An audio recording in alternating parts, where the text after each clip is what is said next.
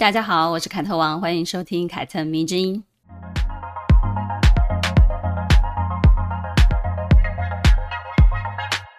我最常收到的读者留言就是希望我到了你这个年纪也能跟你一样。说真的，听到这句话我蛮开心的，表示我现在正在做的事情以及我传达出去的关于如何生活的那些分享呢，对很多人来讲都起到了鼓励的作用。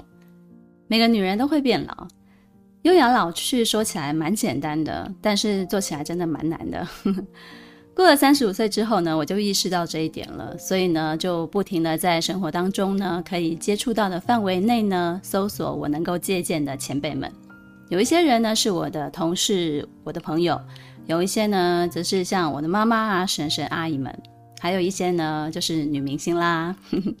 比如外形吧，当时我三十五岁，我就会想，那四十岁的时候呢，我就想要像黑木瞳那样，说起来真的是蛮好笑的。那现在四十六岁了，马上就要奔五了，我就会希望自己可以像铃木保奈美啊啊，或者是田海佑希。如果你有看一些日本熟女的杂志呢，你应该就会知道铃木保奈美离婚复出之后呢，就一直担任某个杂志的模特儿。她真的保养得蛮好的，没有过度的医美，然后呢，精气神让整体的气质看起来都非常的舒服，非常的高雅。当然啊，女明星最好的借鉴就是外形啊，还有她们的专业嘛。我也非常喜欢一位法国女演员，叫做 Isabelle Hubert，。她今年呢已经六十九岁了，不但眼睛棒棒的，而且她的穿衣品味跟她的身材也保持得非常好。每次看到她出现呢，我都会再一次的在心里面感叹：哎，你真的永远可以相信法国女人。法国女人她们的状态呢，永远都是云淡风轻的，但是呢，却透出十分克制，而且非常自持自立的那种气质，不会有一点用力过猛哈，想要挽回什么的那种感觉啊，皱纹就皱纹啦，白发就白发啦，并不会刻意去掩饰或者是过度的医美。然后呢，她们把比较多的力气花在运动、维持体态上面，而不是去追求脸上那种非常不科学的紧致。这是我很向往的一种态度，因为他们知道自己的价值不在于外貌的年轻，或者是所谓的少女感，而是随着年纪累积的那些经验。而这些经验呢，表现在专业上，才是他们被人尊敬的所在。至于保养得宜呢，哎，那都是锦上添花罢了，对吧？我在自己的书《身为自己，我很开心》里面写了一篇文章，叫做《成为熟女》，大致上就说了一些我对于如何优雅老去的一些想法。要淬炼出优雅熟女特质，其实是非常需要时间的，你完全没有办法着急。但是呢，也并不是说哦，你年纪大了就真的可以成为熟女。时间是非常神奇的东西，在有些女人身上呢，就是摧残；但是在有一些女人身上呢，就是滋养。而关键的条件是什么呢？就是看他们如何解决发生在自己人生中的那些问题，也就是我经常挂在嘴边上说的，取决于人生中的问题在你这里获得怎么样的一个解决方式。这是很多人不明白的一点。很多人以为只要年纪到了，嗯，你看上去好像比你同龄人都还要年轻一点，能说几句过来人的经验谈，然后变成金句，这就是意义上的优雅老去。人生没有遇到困难，当然可以这样假装啦。但是真正的考验呢，并非是岁月静好的时候你要怎么过，而是当各种困难不断地向你的生活袭击的时候呢，你如何对付？是要被打趴呢，还是站起来拍拍身上的灰尘，然后继续往前走呢？另外呢，还可以跟大家分享一件事情，也是非常多人忽略的，可是我觉得应该包含在如何优雅老去的范围内。也就是一个人的居家临终，很多人会说，人本来就是一座孤岛，不管你有没有结婚，你最后都是一个人。这些话其实没有问题，也都很正确，但是呢，却很少人真正的去探索，如果我的人生最后只剩下我自己一个人，那我该怎么做才能够有尊严的离开呢？说什么虚无缥缈的人生哲理啊，其实都比不过真正落实在生活中的那些行动。如果你承认最后人都是一个人，那么你会怎么做呢？我会推荐大家看一本上野千鹤子的著作，叫做《一个人最后的旅程》。他以一个社会学者长期的观察跟执行，给大家提出了关于如何度过人生最终章的一些意见。他说呢，人出生的时候被父母、医生、护士等人围绕着，那你走向终点的时候呢，也一定少不了一些照顾你的人。除了自己给自己买的一些保险以及社会制度的福利之外呢，好的人缘对于一个人安心临终也是非常重要的。也就是说呢，一个人如何度过一生，影响着他跟这个世界告别的方式。你可以借此重新审视自己当下的生活态度，以及和他人相处的模式。因此呢，优雅老去并不是呃单单指外表，而是方方面面的一些人生总和。你会发现，那些给你哦到了这个年纪也好想跟他一样的这种感觉的女人啊，绝对不是扁平的，而是非常立体的、非常饱满的。在她身上呢，你可以看到她年轻时犯过的错。也能看到他从挫折中再一次的爬起来，勇敢面对的那种坚持，以及超越年纪的热情跟动力。综合这一切，才会有后来的释怀跟淡然。这样的女人呢，站在你面前，她都不用说话，你自然就会被她吸引了。韩国的真人秀综艺《意外的旅程》播出之后呢，很多读者就要我说说尹汝贞这一位韩国国宝级的演员。她去年得到了奥斯卡最佳女配角奖之后呢，就开始活跃于非常多的媒体文章上面。很多人开始介绍报道她，加上她得体从容的气质、脱俗的品味，就让很多韩国，包含台湾的女星开始视她为优雅老去的代言人。说到这里啊，我不仅要感叹台湾的演艺圈好像真的蛮缺乏像尹汝贞这样子的类型的女明星哦。这也难怪尹汝贞会出圈，因为她不管在荧幕上、杂志里，还是私底下，都是一个非常时髦的老太太。穿搭呢，都是自己张罗的，而且非常具有参考的价值。那么呢，现在就跟着凯特迷之音一起来听听尹汝贞女士的故事吧。尹汝贞，一九四七年六月十九号出生于韩国京畿道开城府，是一位双子座的女孩。算一算，今年她已经七十五岁了。但是呢，如果用韩国人的算法，出生就是一岁的话呢，那么她今年二零二二年就是七十六岁。因为父亲早逝，他和妹妹两个人呢，从小就被母亲抚养长大。据他自己说呢，参加大学考试的那一年，因为没有考好，所以他落榜了。为了赚钱养家，阴错阳差去应征演员，因此踏上了演艺之路。但也有资料显示，说他呢考取了韩国汉阳大学，但是呢中途因为家境的关系选择退学去当演员赚钱。我比较相信他自己在节目上说的啦，所以呢他应该就是因为没有考上好的学校，所以才去当了演员，为了赚钱养家。一九六六年，十九岁的他拍了金奇勇导演的电影《火女》。那个时候呢，很多人都不想要接金奇勇导演的戏，因为呢，在当时的韩国，金喜勇的电影呢被很多人看不起，认为他是 B 级片的导演，总是拍一些非常恐怖的，然后很诡异的东西，而且呢，题材经常碰触到社会三观的底线，常常涉及到伦理啊、情色等等，挑战社会的价值观。所以呢，很多女演员为了自保、保护自己的名声，就会选择避开接他的戏。二零二一年的时候呢，尹汝贞在奥斯卡的得奖感言，也就谢谢了这位导演，可见得他其实是非常感谢当年这个机会的。可以说呢，没有金奇勇导演，就没有现在站在台上的尹汝贞。因为是很多女演员都不敢接的戏嘛，所以呢，也才轮得到他，轮得到他这位新人。这对尹汝贞这个初生之犊来说呢，特别是非常需要赚钱的初生之犊来说呢。有工作找上门，而且还是女主角，那当然是再好不过啦。演啊，怎么不演呢？于是呢，他就接下了《火女》的邀约，与金启勇导演合作了。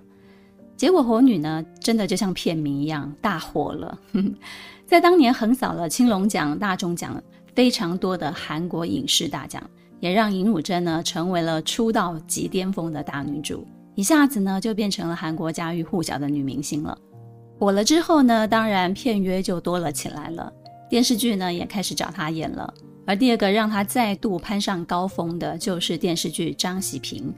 张喜平呢是韩国历史上非常有名的奸妃，后来很多女演员呢也演过她，但是呢只有尹汝贞演出了张喜平非常工于心计，而且非常狡诈狠毒的那一种感觉。因为角色呢实在是诠释得太好了，很多观众就入戏太深，看到他本人呢都恨不得向他扔鸡蛋。贴在电视台外面的关于他的海报呢，也经常被人挖去双眼。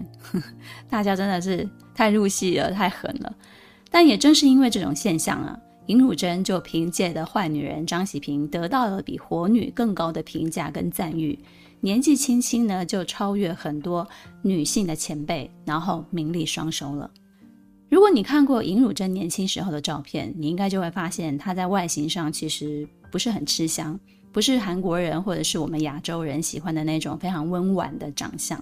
她颧骨比较高，她的眉眼在年轻的时候非常的犀利，看起来呢比实际的年龄更为成熟。但是呢，她演技精湛，加上搭配适合的角色之后呢，就产生了非常奇妙的化学变化，就非常有观众缘。观众缘这种东西啊，真的很奇妙。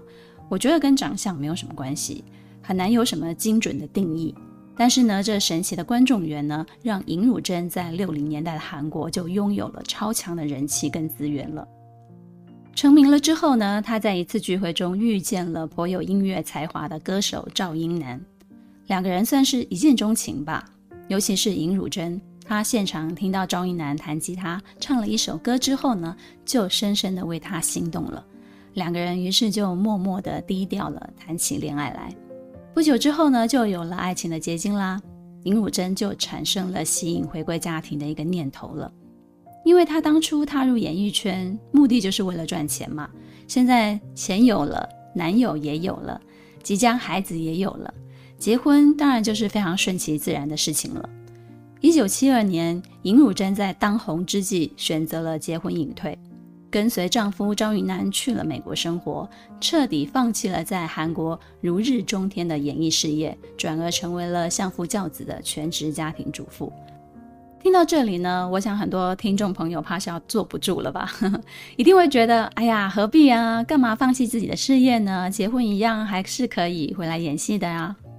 其实呢，我们在看一个人的选择跟他的决定的时候呢，绝对要回到他所属的年代去。你不能用现代的逻辑去分析。七零年代的时候呢，日韩很多女明星结婚都会选择隐退。其实这种风气呢，甚至到了九零年代都还是非常盛行的。以前的女明星跟现代想当明星的人非常的不一样，大多都是为了养家糊口而出来卖唱演戏，比如梅艳芳啊、邓丽君，她们都是。所以呢，一旦他们赚够了钱，大多还是会萌生结婚隐退的念头的。如果有结婚的机会的话，嗯，八零年代日本就有一个非常有名的玉女歌手，叫做山口百惠。她就是在自己最后一场演唱会中呢，跟她的歌迷宣布，她即将放下麦克风，结婚隐退了。她嫁给当时不怎么红的男演员，叫做三浦友和。从此呢，她就成为了家庭主妇。他跟尹汝贞呢一样，都是在事业如日中天的时候选择结婚的，但他们两个人的命运呢却截然不同。山口百惠呢跟三浦友和其实是日本非常著名的银色夫妻。山口百惠没有再复出了，而是真正的当了贵妇，由三浦友和呢在外面演戏赚钱。当然啊，山口百惠自己在婚前也是赚了不少钱的，只是婚后呢一个主内一个主外了嘛。那尹汝贞呢，应该也是这样想的吧？跟随丈夫到美国去生活，踏踏实实的做个家庭主妇，相夫教子。所以呢，她对家庭特别特别的尽心尽力。这也是那个年代很多亚洲女性会做出的选择。不管她婚前的事业多么的成功，婚后呢，她都会回到家庭，负责教养小孩，处理家庭的事务。尹汝贞自己就说了，她特别享受每天给家人做饭这一件非常寻常的小事。在国外呢，买不到她丈夫最喜欢吃的豆腐，那她就自己买原材料回来自己磨，然后自己做豆腐。晚上呢，也会给小朋友说床边的故事啊，陪伴他们入睡啊。一个家庭主妇该做什么，她一个都没有落下。除此之外呢，她在怀孕期间呢，就开始学习英文，希望自己能够快一点的融入美国当地。否则呢，她连坐车都要丈夫带着，不然她就会坐过头了。嗯，两个孩子陆续出生了之后呢，尹汝贞也渐渐的熟悉了美国的生活，英文呢，也在她刻苦抽空学习之下呢，有非常明显的进步。但她的丈夫呢，却开始看不惯妻子利用闲暇时间学习英文这件事情。一看到她在练习背诵或者是口语的练习，就会赶紧的催她去做家事。赵云南身上那种韩国的大男人主义呢，就开始表露无遗了。他不仅限制尹汝贞学习英文，更限制她跟外界有所来往，用孩子跟家务紧紧的把她困在家里，一切呢都要在她的掌控之中。为了家庭的和谐呢，尹汝贞就处处的妥协。但是呢，她的丈夫带给她的伤害却只有更多。赵云南就频繁的出轨，最嚣张的一次呢，还大大方方的把情人带回家里，要求尹汝贞接受，并且呢，希望她能够与孩子们同住。婚后封闭的家庭主妇生活呢，已经消耗尹汝贞非常非常多的心力了，失去太多太多的自我了。但是呢，跟第三者住在一起，终究还是踩到了她最后的底线。丈夫其实一开始并不愿意离婚，于是呢，他就开出了净身出户、放弃财产，并且带走两个孩子的条件，这才让赵云南签下了离婚协议书。二十五岁结婚，三十七岁离婚，十二年的付出换来一场空。尹汝贞就带着两个孩子回到韩国，想重新开始，但是回到家乡，面对的是更加不堪的打击。八零年代的韩国，男尊女卑的观念依然是非常深植在社会当中。一个离婚带着两个孩子的女人呢，是非常不受欢迎的。人们不管你是基于什么理由离婚，反正离婚后的女人就是不好的，社会会带着非常歧视她的眼光来看她。但尹汝贞呢，必须要养孩子啊，而且呢，除了演戏，她没有做过其他的工作，因此呢，她回到韩国，很自然的就想要重新回到演艺圈。只是此一时也彼一时，哪怕她以前是一个超级明星，是一个影后，但是十二年过去了，演艺圈早就改朝换代了。加上她又是一个离过婚的女人，根本就没有她的位子。于是呢，她就退而求其次了，只要有的演就可以了，开始接演一些非常边缘的小角色。但尽管是一些小角色，还是引起了观众的抗议。人们只要看到他出现在电视当中呢，就会打电话到电视台投诉他，哦，说他这个离过婚的女人伤风败俗，不应该出现在电视里面。多年以后呢，尹汝贞提到了这个经历，就说：“哎，就是啊，我那个时候就是相当于犯罪了，就是罪。”百般无奈之下呢，尹汝贞就背负着离婚的罪恶感，想着要不然就带着孩子回美国去吧。甚至呢，开始考虑回到美国可以做超市的收银员，但是呢，算一算，超市收银员的薪水实在是太低了。如果他回去呢，他一定养不活两个小孩。故事说到这里，不知道大家有什么感触？尹武珍有做错什么事情吗？好像没有，对吧？但是人生的难题呢，却不断地找上他，把他逼上了绝境。她跟很多情窦初开的女人都是一样的，爱上一个小有才华的男人，做了很多女人当时会做的选择，结婚回归家庭。你可以说她当初的时候不应该一时冲动，欠缺考虑，哦，就这样子下嫁给没有什么名气的三流歌手。但是谁又能保证婚前如果满足一切非常好的条件的男人，他婚后就不会改变呢？尽管现代社会对离婚的女人已经没有过去啊，尹汝贞所处年代那样子有那么多的恶意了，可是呢，离婚这件事情对很多女人来讲呢，依然是非常跨不过去的坎。她们会认为自己很失败，会认为自己做错了事。但是结婚这件事情，其实就像我刚刚讲的那样，没有人能够保证婚后谁不会改变。但离开一段让你心力交瘁的婚姻。其实是给自己的人生创造一次重新再来的机会。就在尹汝贞万念俱灰的时候呢，他的一个编剧的朋友金秀贤就劝他留在韩国。这里的金秀贤不是演那个都敏俊教授的那个金秀贤啊，是编剧金秀贤啊。金秀贤呢就告诉尹汝贞说：“哎呀，你别傻了，你可以留下来工作。你离婚了，但这又不是你的错啊！你不了解自己，你非常有才华，你和别人很不一样。我来写剧本，有角色可以让你演的。女性互助在任何时代，我觉得都是可行的，因为有些困境只有女人了解女人。你离婚了，但这又不是你的错。听在当时认为自己有罪的尹汝贞的耳里，这是一句多么体贴的话，但是只有女人说得出来，对吧？那个时候，尹汝贞已经三十八岁了。拖着两个嗷嗷待哺的小孩，但是呢，他说，那是我人生和成为演员的一个转捩点。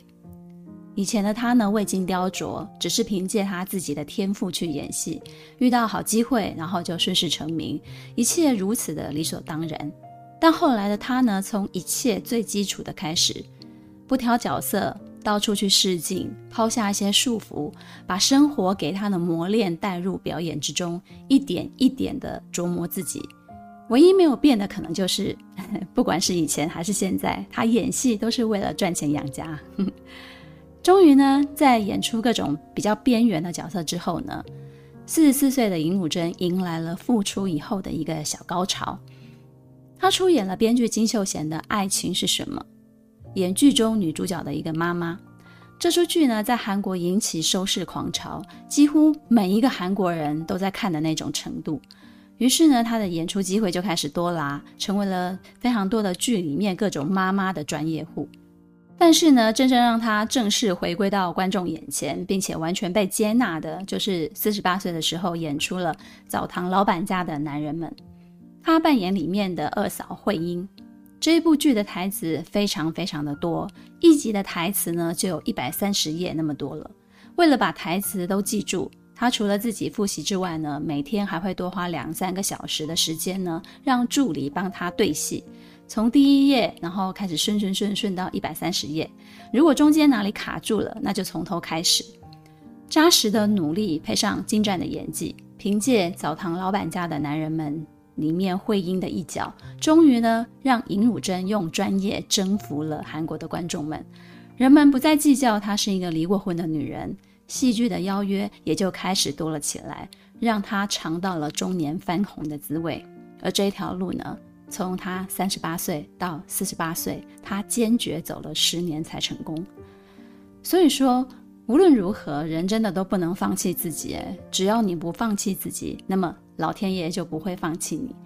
这十年里面呢，一定有尹汝贞她自己的努力，也有时代变化下人们观念的一些进步。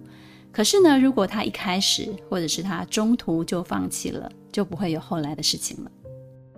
二零零三年演了很多剧的尹汝贞终于回到了大荧幕，在演出各种中年妇女的角色之后呢，她的戏路也越来越宽广了。加上她呢，并不局限于自己。敢于接受呃各种具有挑战性的角色，反而比年轻的女演员们呢更具有可塑性。在她所接演的戏里面呢，很多角色都是着重在描绘女性的欲望跟野心的。经历过人生的起落之后呢，她就更能诠释出角色内部那种层次感跟它的复杂性。韩国电影的评论家金孝正就说了：“尹汝贞是韩国唯一随着年龄增长，戏路也随之增广的演员。”很少有演员呢能够同时演绎慈祥的奶奶跟带有欲望的女性角色。二零零三年，她在电影《偷情家族》里面就演一位六十岁的婆婆，在丈夫罹患绝症的时候呢，跟自己的初恋情人相遇了，而且发生了关系。凭借这个角色呢，尹汝贞就获得了釜山国际电影节最佳女配角奖。之后呢，她又以六十五岁的高龄，在电影《钱的味道》当中演一位富婆。利用钱来迷惑小鲜肉，然后两个人上演非常亲密的戏码。在电影《夏女》呢，她就演出一个非常心机很重啊、欲望很深沉、城府很深的一个女管家，得到了亚洲电影节最佳女配角奖。之后呢，又在《酒神小姐》当中呢饰演一个经历风霜的老妓女。演完老妓女之后呢，转身她就马上在《季春奶奶》当中呢搭档金高银，演出了坚强又慈爱的奶奶。你看，那么多不一样的角色，每一个都在她的演出当中获得了深层次的表达。如果不是尹汝贞把演员看作生命一样在付出，我觉得是达不到的。酒神小姐让她再度提名了青龙奖最佳女主角，此时的她已经透过自己对自己的万般锤炼，有了不动声色也能感染观众的演技了。再来呢，就是我们可以从她身上看到女性抛弃一些社会刻板印象之后所得到的那种自由。别人碍于形象不敢演的，她敢，那么她就比别人多了一份随心所欲的自由。我觉得所有让我崇拜的女性几乎都有这种自由感。她们会挣脱社会加诸于女性身上的枷锁，让岁月在她们身上增加一些复杂性，让她们变成有血有肉、有欲望、有野心的女人。二零零九年，韩国有一个用纪录片的形式拍摄的一个节目，叫做《女演员们》，它其实是比较像是一个伪纪录片，因为里面的演员是用自己的本名演出的。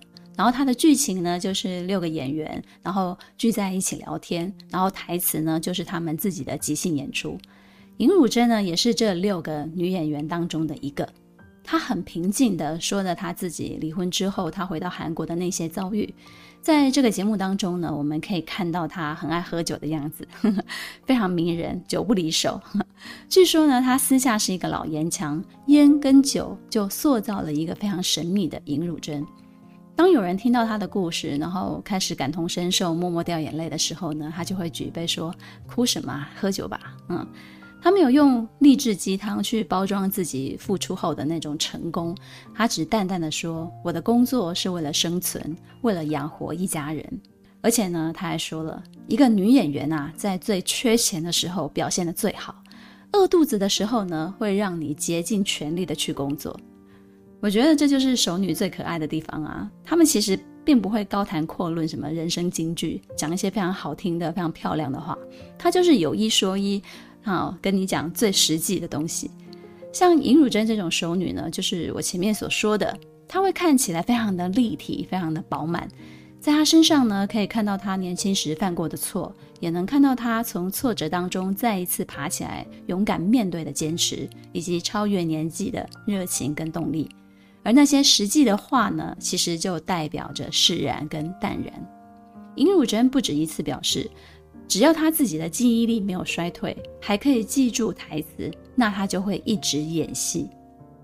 二零二一年，她迎来做演员最高光的时刻，站上了奥斯卡颁奖台，拿走了最佳女配角奖。得奖的这部电影作品呢，叫做《梦想之地》，韩文片名叫做《水芹菜》，她饰演外婆。从家乡呢，把水芹菜的种子带到了美国。水芹菜呢，可以养在水边，不需要费心的打理它，它自己就可以凭借非常顽强的生命力而生长。尹汝贞所饰演的外婆呢，就用她非常温暖、非常真挚、不着痕迹的坚强意志，为这个家庭重新带来了生机跟活力。尹汝贞的得奖感言也非常的幽默，而且很简短有力。他感谢儿子们让他可以出来工作，并且呢举起奖杯告诉他们说，这就是妈妈努力工作的成果。顺便呢还吐槽了一下国外的媒体总是把他的名字说错，但是呢碍于今晚他可以原谅所有的人。相比很多德高望重的演员，他们得奖以后呢总是非常冗长的回忆自己的过去。尹汝贞的态度呢，非常的大方又非常的真诚，而且很幽默很可爱，一下子呢就成为非常有人气的当晚的那个最受欢迎的女演员了。但也许是天时地利人和吧，我们现在这个环境实在是太需要一个在荧幕上充分诠释什么叫做优雅老去的人了。我们已经非常厌倦看到过度医美，然后强征的说哦自己很冻龄的欧巴桑了。尹汝贞呢，参加的综艺节目不多，有《花样姐姐》、《饮食堂》，以及从《饮食堂》延伸出来的《Instead》。这些真人秀的综艺节目里面呢，大家就可以看到一个私底下穿搭非常简单，但是又非常时髦的一个老太太。你可以看到她一个大早就拿着卷发棒，吼，非常认真的卷着自己的头发，而且呢，也非常慎重的规划自己的穿搭，很认真的取悦自己的那个样子，非常的动人，非常的可爱。我也觉得她的私服，呃，具有很高的参考价值。只要你的身材维持得还蛮好的，那这些单品呢，真的就是可以从现在，然后一路就穿穿穿穿到七十岁。他的品味破除了年龄的界限，不老气，也不刻意装年轻，看上去还非常的舒服。据说呢，他出席很多颁奖典礼的衣服呢，都是自己掏腰包买的，自己做的造型。看来他真的对服装搭配很有一套呢。他曾经因为带错了一条裤子，然后就在衣服堆里面自己喃喃自语说：“哎呀，我这次拿不到最佳服装奖了。” 我觉得这个反应真的是超级好笑，很可爱。韩国时下呢，有一个非常热议的词叫做“隐渗透”。隐就是隐乳症的意思，渗透的含义就是它的魅力正在无法阻挡的渗透给每一个人。饮食堂节目大火了之后呢，让他的人气节节攀升。他就经常自嘲，当了五十年的演员呢，结果我的代表作竟然是一个综艺节目，这多丢脸啊！所以呢，如果你喜欢他，一定要多多去看他的戏剧，看他的电影作品。有人就统计出了，直到目前为止呢，尹汝贞一共出演了九十三部的电视剧，三十三部的电影，哇，算一算真的是非常华丽的履历，对不对？再来呢，她对孩子的一些观念，以及她跟闺蜜她们的互动跟友情呢，我觉得也很值得大家去思考一下。她并没有跟她的孩子一起住，而且呢，跟已经结婚的儿子通常只有一年见一次面。因为自己的生活也非常的忙碌，所以并没有相互干涉彼此的必要。他很需要朋友，比如呢，他到了加州，他就一定要把在美国的朋友们全部都找来聚在一起。